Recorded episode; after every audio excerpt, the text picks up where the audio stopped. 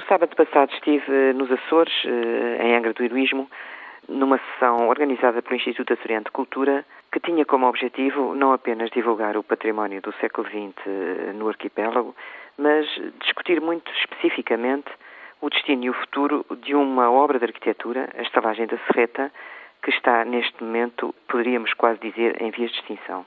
A estalagem da Serreta é um projeto belíssimo dos anos 60, aliás, no, já no final dos anos 60, princípio dos anos 70, da autoria do arquiteto João Correia Rebelo, um dos principais mentores do movimento moderno da arquitetura em Portugal, que, entretanto, emigrou para o Canadá e já faleceu, e deixou ali um exemplo do que há de melhor de uma verdadeira obra-prima da arquitetura.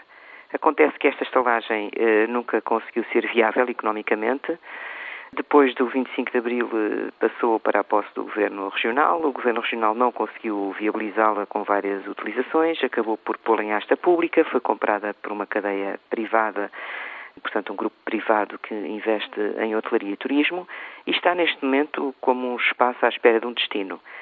É um caso absolutamente exemplar da necessidade da sociedade civil ter uma posição perante a arquitetura.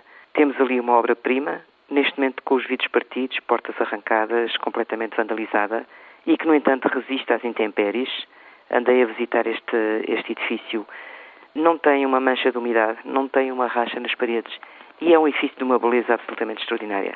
O debate que tivemos permitiu, no fim, colocar a sugestão de se fazer um concurso de ideias para salvar a estalagem da Serreta.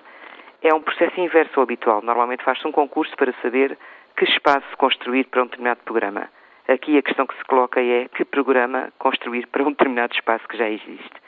Fiquei gratificada com a experiência e espero que noutros casos de património muito importante em vias de extinção, a sociedade civil também se mobilize e possam aparecer soluções para que as nossas obras-primas não fiquem ao abandono e não desapareçam sem rastro na memória.